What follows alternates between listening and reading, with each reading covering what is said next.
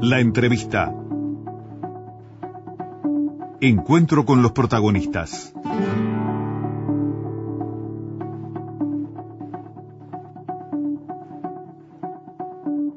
En el marco del Día Mundial de la Libertad de Prensa, el viernes pasado en la Facultad de Información y Comunicación de la Universidad de la República se realizó el seminario Amenazas a la Libertad de Expresión. Fue un evento organizado por COTER, AFM y UNESCO con el apoyo de la Diaria, Brecha, la propia facultad, la Universidad de la República y la Unión Europea. De este seminario participaron periodistas de Colombia, Argentina, Brasil, Paraguay, eh, así como representantes de varias instituciones públicas vinculadas a la temática hoy tenemos el gusto de recibir a la periodista brasileña Marina Yeminia Toji, que es gerenta ejecutiva de la Asociación Brasilera de Periodismo de Investigación y que participó en dos mesas. Una que hablaba de estrategias de protección para periodistas y otra enfrentando la desinformación en la campaña electoral de Brasil. Marina, bienvenida, ¿cómo estás? Gracias, muy bien.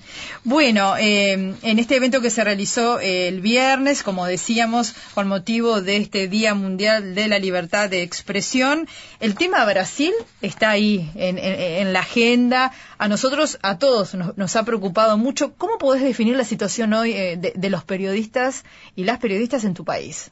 Estamos eh, lidiando con, algo desconocido hasta ahora, sí, como un, contexto de acoso, especialmente por medio de las redes sociales sin precedentes. Y tenemos un presidente que ello mismo ataca a los periodistas eh, en directo y sus hijos y sus apoyadores.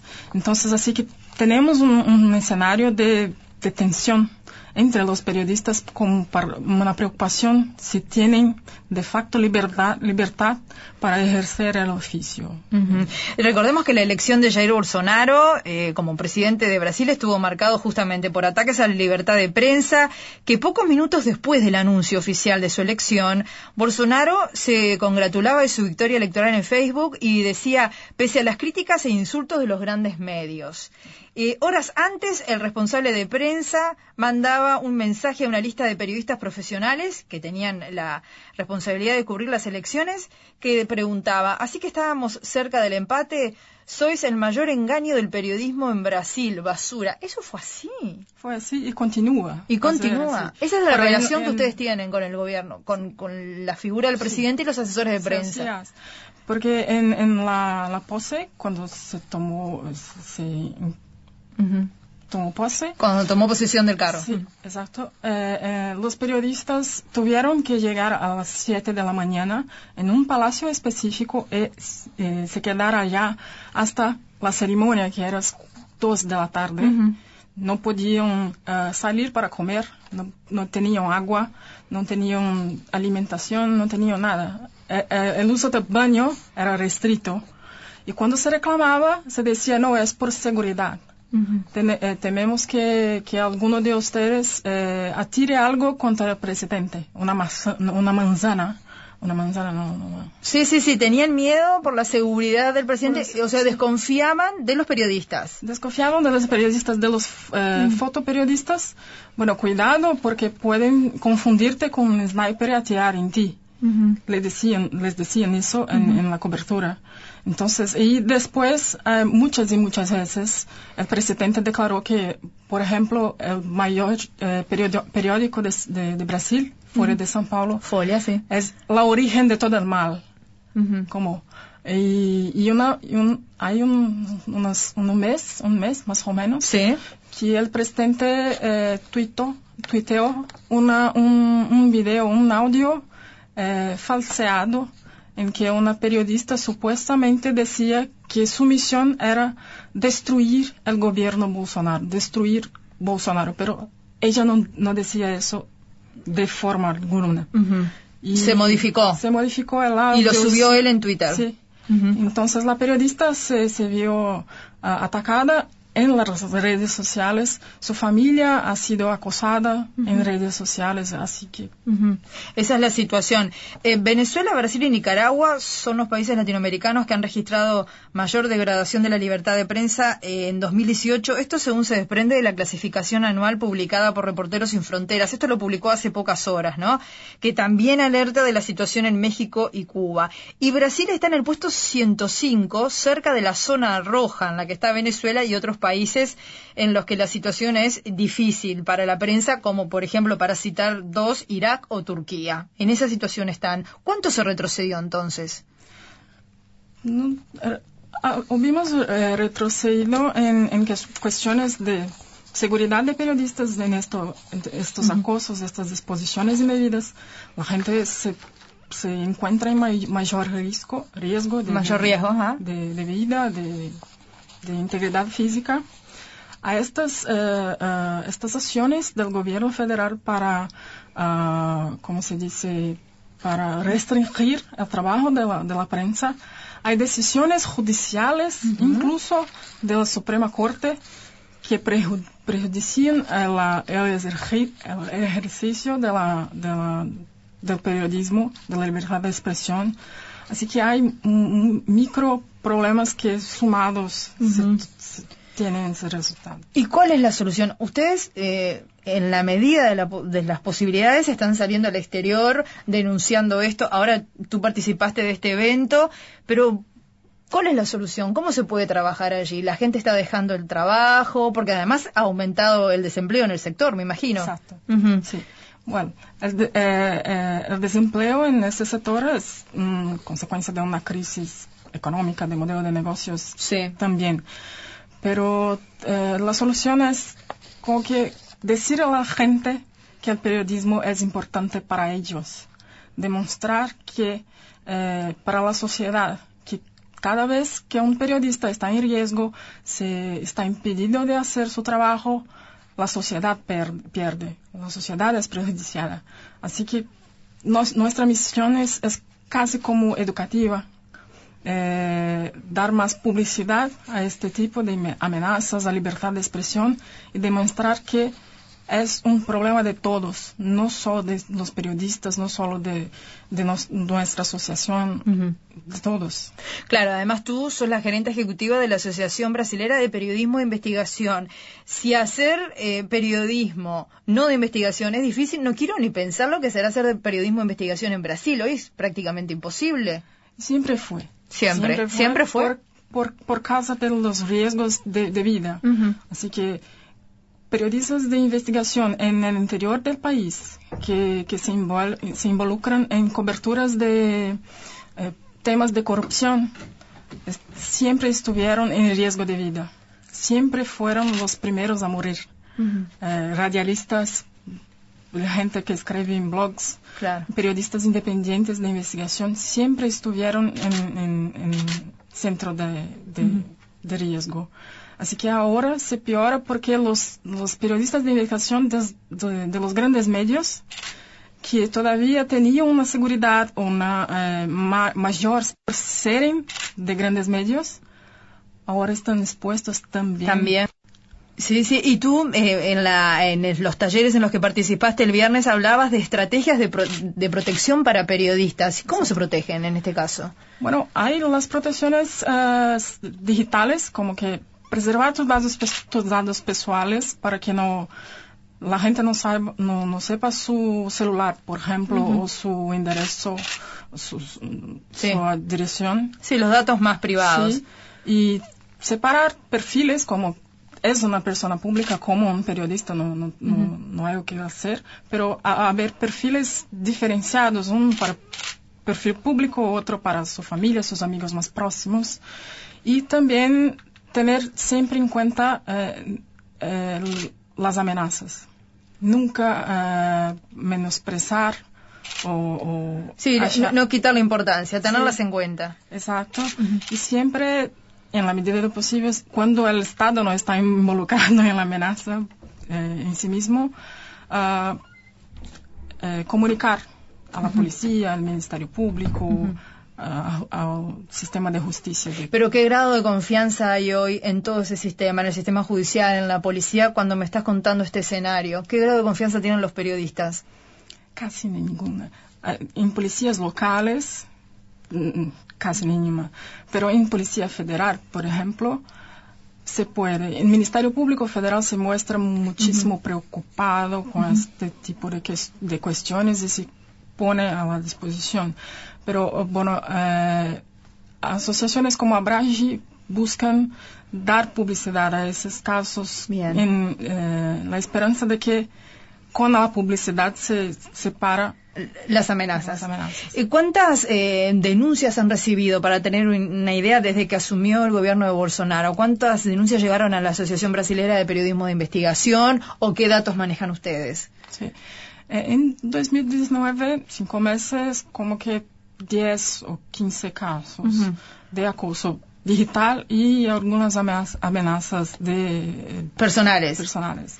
Y en 2018, en el contexto político electoral, registramos uh, 157 casos de violencia contra periodistas por causa de elecciones o política. Entonces, la mayoría, 85 casos, fueron en el ambiente digital, pero hubo también casos de gente que ha sido golpeada o... Uh -huh. o... Pero eh, es, eh, en esos 150 y pico de casos, ¿periodistas que, que, son reporteros, periodistas de investigación, qué características tienen?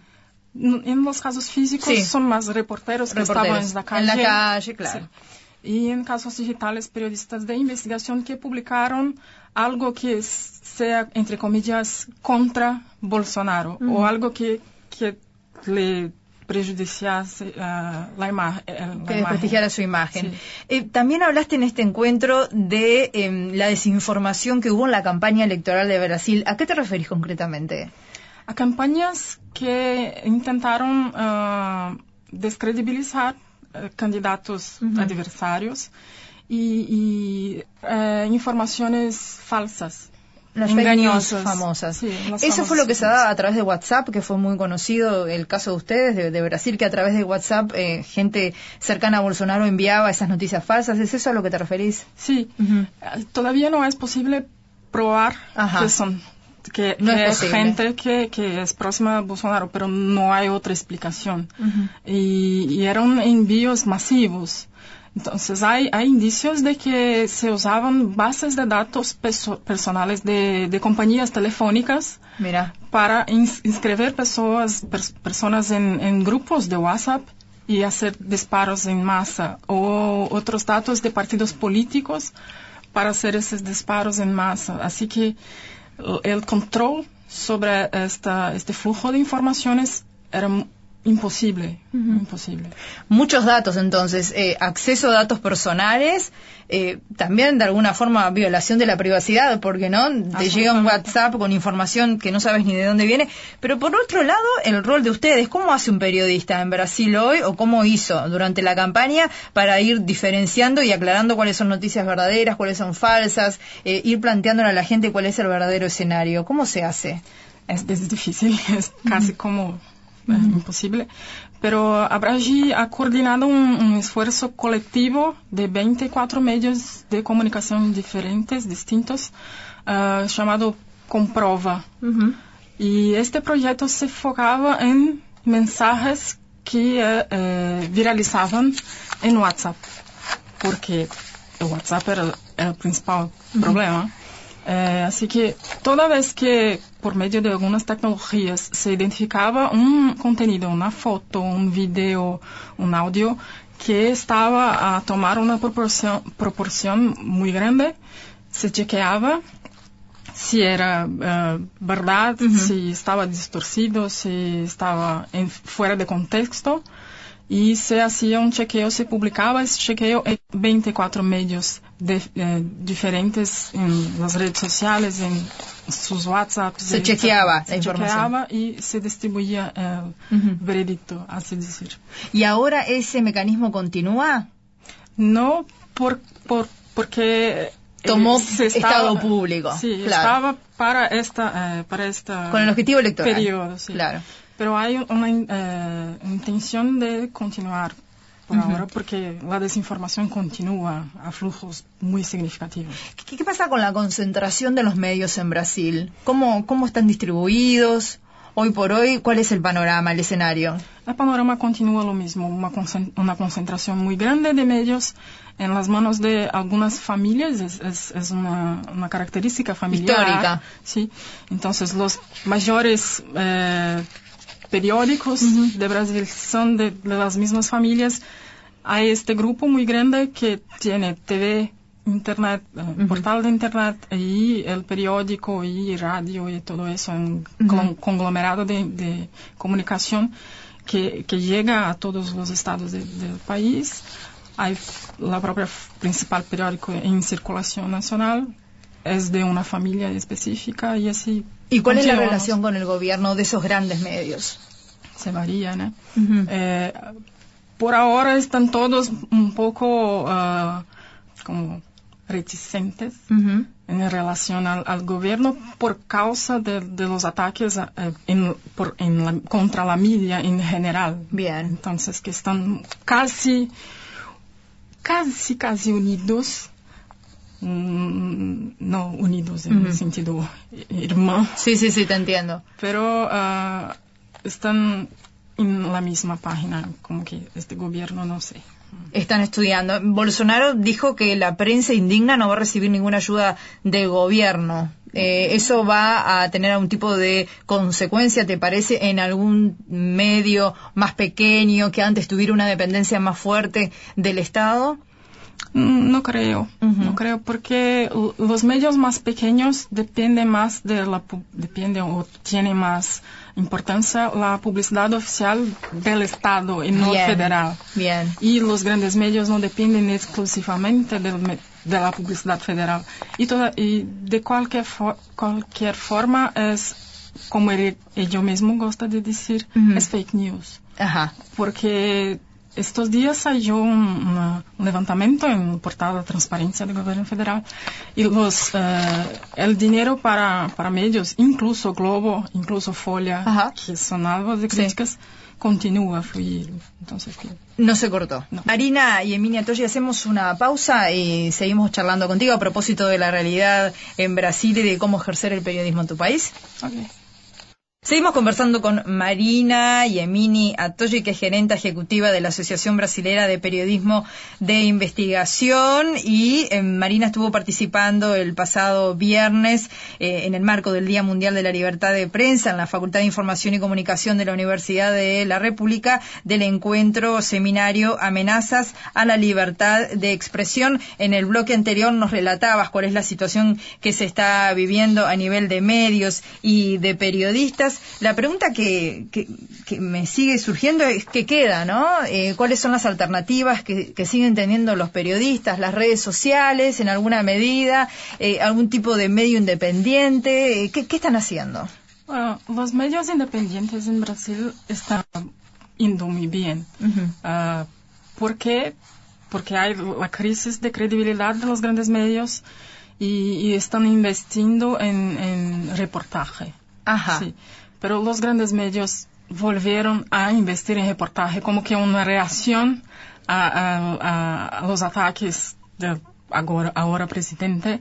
Entonces que la alternativa para los periodistas es siempre hacer periodismo continuar a hacer periodismo de interés público ah, sin, sin intereses otros que no el interés público sobre temas que la gente quiere saber con el máximo de factualidad que es posible porque solo así se combate esta falta de credibilidad y se gana de nuevo las mentes de, de la gente y- y así. Bien, eh, entonces se volvió el género reportaje. Sí. Un género que se había dejado, por lo pronto, no es un género muy muy común. Cuando uno habla de reportaje, habla de un género que engloba otros géneros también, ¿no? Que puede haber informe, entrevista. Se está volviendo a eso. Sí. Eh, ¿Enfocado en qué temas? ¿Temas sociales? ¿Temas políticos? ¿Hablar de la importancia de la democracia? ¿Por dónde va la investigación hoy en Brasil? Se van principalmente en los gastos públicos, en la estructura del Estado y cuántos ah, funcionarios tiene y cuánto gasta con eso y eh, acompañar las promesas de campaña de todos. Todos hicieron muchas promesas muy largas, muy grandes, muy ambiciosas, como cortar no sé cuántos uh, cargos públicos, no sé cuántos millones de, de reales con, con eso, aquello. Y la gente, los reporteros, la gente se acompaña así. De facto hubo esta economía, si de facto eh, es posible hacer estos cortes, es legal hacer Bien. esos cortes. Bueno, hoy, por ejemplo, el gobernador de Río de Janeiro eh, se internó en un hospital particular, no sé qué. Y durante la campaña se dice que se le quitaría los planes de salud se, eh, se cuidaría se- en el sistema público de salud. Y no cumplió. Bueno, no cumplió. En- entonces están enfocados en ir siguiendo atentamente las promesas de campaña, cuáles se cumplen y cuáles no. Sí, especialmente de aquellos que promete- prometieron cambiar todo, que ir contra todo que, lo que estaba por ahí. ¿Y qué pasa con aquella agenda de derechos eh, humanos que supo tener Brasil y que Bolsonaro evidentemente no, no la tiene sobre la mesa, verdad? Este, hablo de, por ejemplo, de los derechos de las mujeres, ¿no? De los más desfavorecidos por las informaciones que nos llegan. ¿Qué pasa con eso? ¿Cómo se, cuál es el desafío para el periodista de volver a ponerlo en el tapete y recordar, ¿no? Que hay una cantidad de cuestiones en las que se habían avanzado y que ahora parecen retroceder. Claro. El principal desafío, creo, es, es eh, quitar la polarización del tema. Eh, el tema de derechos humanos, esto todo, se convirtió en algo de izquierda o algo de socialistas o comunistas, como si estuviéramos en los años 60.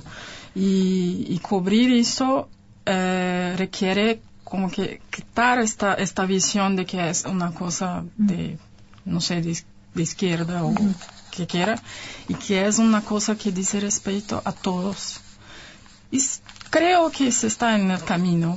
Con- eh, hay más cobertura en esos términos de fiscalizar las promesas o eh, las- la destrucción de políticas públicas que ya habían y que eran avances, que eran motivo de orgullo para el país. Para, para el país. Entonces procura repercutir si, por ejemplo, la comunidad internacional aprueba este tipo de acciones, este tipo de o no. Entonces hay un poco más de atención, atención a esto también porque es un tema muy premente. Bien, ¿y la mujer, la periodista mujer, con qué panorama se encuentra hoy en Brasil? El riesgo es duplo. Es doble el riesgo. Sí, porque eh, sufres con el acoso digital, con la, viol- la violencia que todos sufren, pero con este componente ah, de género. Entonces, sus amenazas no son de muerte, son de estupro, son de violación, son de, de, de desfiguración, son de, o, o las, los- las palabras malas, las, Sí, sí. Sí, son Amenazas físicas. amenazas bien, físicas o, amena- o violencias verbales. Bien. Son en, en términos de, eh, de Ujú. mujeres. Sí, teniendo en cuenta su condición de género. Exactamente. Bien. Así que es el doble de difícil por ser mujer. Y, y todavía hay una cuestión de, de, de la diferencia en, en- en dentro de, de las redacciones, en su trabajo También. con sus colegas. Entonces hay acoso dentro de las redacciones, hay, aco- eh, hay diferencias salari- eh, sí. salariales. ¿Y esto se, se, se agravó en los últimos meses con la, la- la llegada de Bolsonaro al gobierno o ya de alguna manera venía también el escenario planteado de esa forma, con inequidad salarial y con una dificultad mayor para la mujer de enfrentar estos desafíos que se plantean a nivel periodístico? Ya- ya venía, ya venía. Se agravó ahora, decís Sí. tú. No, no, no creo que se agravó, Sigue. pero sí, se agravó por causa del, de- del, del contexto de violencia contra periodistas que se agravó, pero eh, este cosa de trabajo y todo ya estaba. Bien, estas eh, participaciones tuyas, imagino que de tus colegas también a, a nivel internacional, buscan dejar claro cuál es la situación en tu país, me imagino, difundir y en alguna medida apelar a un apoyo de la comunidad internacional. Sí, y crear una, como que una, una red de apoyo para nosotros, porque estamos todos Se en sienten solos. situaciones mm, no exactamente buenas, entonces que si estamos unidos, por lo, por lo menos lloramos juntos, lloramos juntos, así, por, por lo menos por- para esta red de soporte. Bien, Marina y Emilia Toggi, gerente ejecutiva de la Asociación Brasilera de Periodismo de Investigación, muchas gracias por tu presencia ¿eh? y Yo esperemos verte nuevamente, pero con mejores noticias. Gracias por recibirme.